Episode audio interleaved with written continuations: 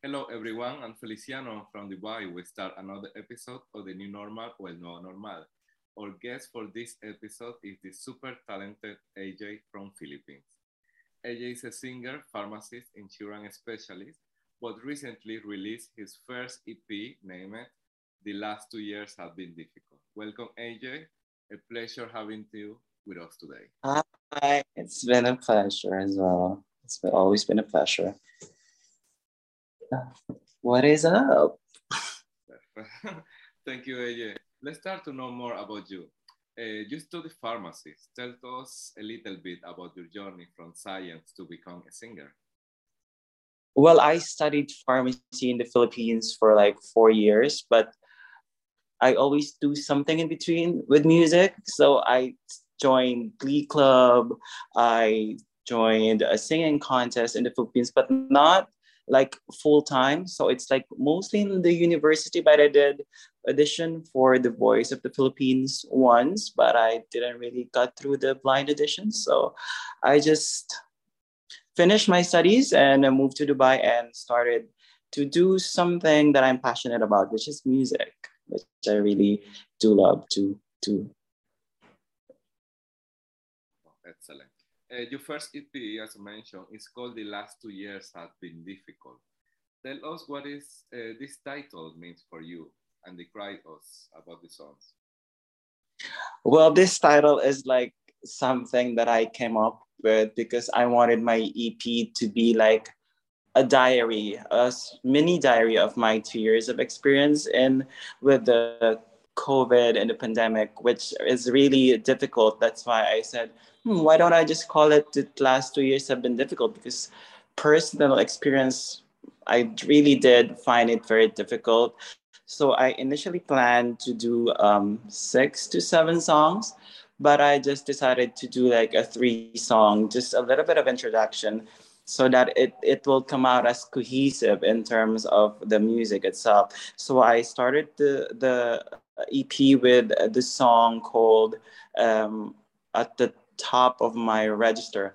It's actually something like a tongue in cheek because like I've always um, I get some criticism sometimes in terms of my singing because I really do have a different um, styling, um, vocal style. Because sometimes I do try to go too high or too low. So I just wrote it that way, and I started with the lyrics uh, where it says like your ego is highest the is the tallest skyscraper in the world which is we all know what is like this the, the highest skyscraper in the world. So it's like a nod to the highest skyscraper in the world. So and then i try to incorporate my um, style which is trying to do the high note in terms of towards the end.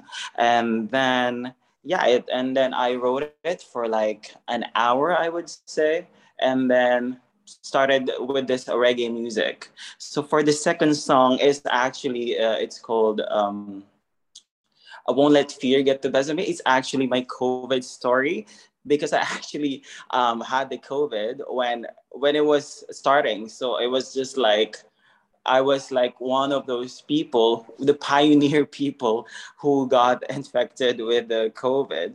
So I I wrote a song because I got isolated for like I was working from home for three months. I was on vacation at home as well, and I was just like isolated for like three months, and and then I just had this anxiety. I I was scared. I I couldn't even go out and then I just wrote what I, what, what I was going through. And then uh, the song came out. That's why it's like, I always started with waking up with the four corners of my flat because that is like my place since the pandemic started because I just couldn't go out because we couldn't go out as well. We need the permit and like it's a little bit difficult at the same time to go out just to be safe for yourself because you don't want to be infected, but I still end up being infected. So that's why this song came out. And for the last song, uh, it's called My Way. Actually, My Way is just like a feature.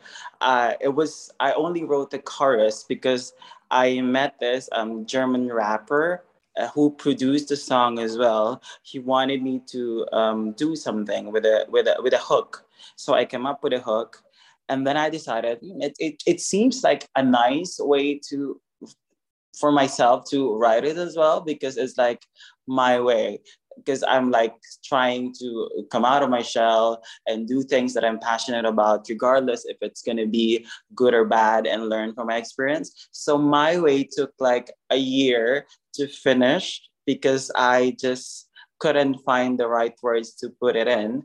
And I just thought that the, the chorus is good enough.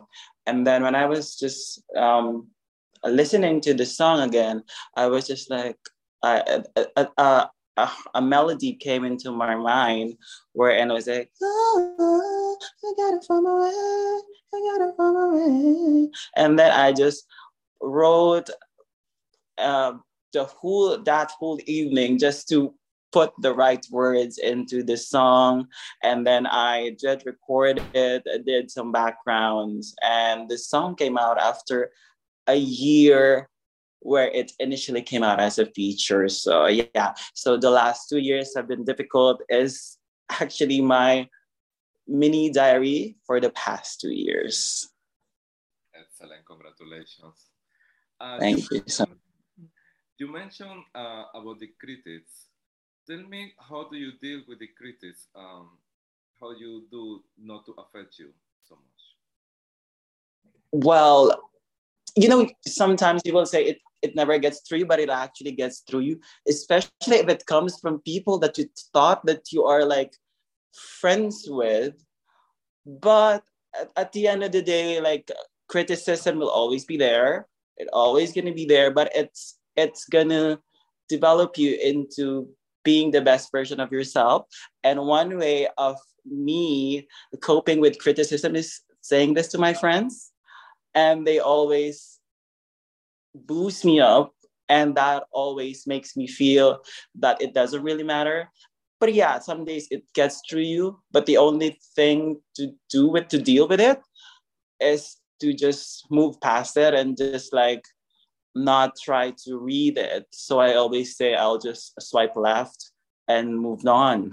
So criticism will always be there but it's just like how you deal with it. And my way of dealing it dealing with it is just not trying to get it to my skin. Excellent.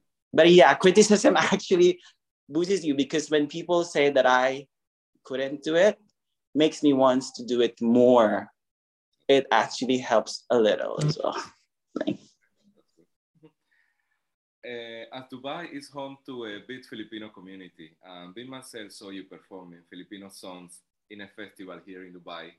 Tell us about the support of your fellow nationals and what the support means for you. I I do get support from my um, countrymen, which means a lot because it it's some it's like a validation because like Philippines is like home to amazing singers, and like my styling is not the norm back then that's why I didn't really pursue it in the Philippines because I was a little bit intimidated with those amazing singers. But we are like um try I mean we are now experimenting with a lot of colors in terms of singing and like a lot of people are like appreciating it and like I do get compliments from my countrymen which means a lot and actually I, I know someone, a Filipino lady, who is helping me get to those festivals as well, which means a lot. And I get to meet some P- Filipino people who will really come up to me and say that I I was they're proud of what I'm doing, which means a lot to me because like music it's it's something that I'm really passionate about. And I've always said that if if there's something that I can do with my life and don't really care with in terms of like um, money wise, it would be music because it's always been a passion of mine. And apart from the Filipino community, with I'm, I'm very grateful with their support. I'm also getting support from a lot of like expats from different communities here in Dubai. I do get to meet with Emirati people and performers, a lot of um, British people. I collaborated with them as well. A lot from people from Africa. So it's like a mix of everything which I'm very grateful for. And they always say nice things, which really is nice. And yeah, I've always appreciated each and every one that comes up to me and say that I made their day with my performance. Excellent, excellent words. AJ, um, I am a big fan of you, and I saw you performing in different venues across Dubai now with this uh, new album, news, this new EP, any excited news that we can expect in the future? Actually, there is. I couldn't say it right now because I, I just want it to be official, but I'm gonna do some projects here and there. Uh, someone messaged me on DM that they wanted to do something, and I'm also writing more stuff because I want to put out more songs as much as I can. And I'm still gonna do shows, but right now, um, with the summer, with the weather right now, we don't really do much of outdoor activities. But soon, I'm still gonna continue performing. I'm still gonna do it because like I just love singing for people, and yeah. And um, I'm still gonna collaborate with more people because I'm we're, we're in talks with people and like so yeah i'm gonna put out more songs and collaborate with people. And that um, special project that i don't want to say right now is a surprise. And yeah once it materializes uh, you'll be the first one to know. And yeah. For it. no i want to say thank you so much for accepting this invitation for a program. Uh, I will share uh, one of your songs, hopefully in the in my podcast here uh-huh. on Spotify and Apple. And I, uh-huh. Will share the description, uh, the contacts and social network where we can contact you too. Yeah. So, thank you so much for. Yeah. Thank.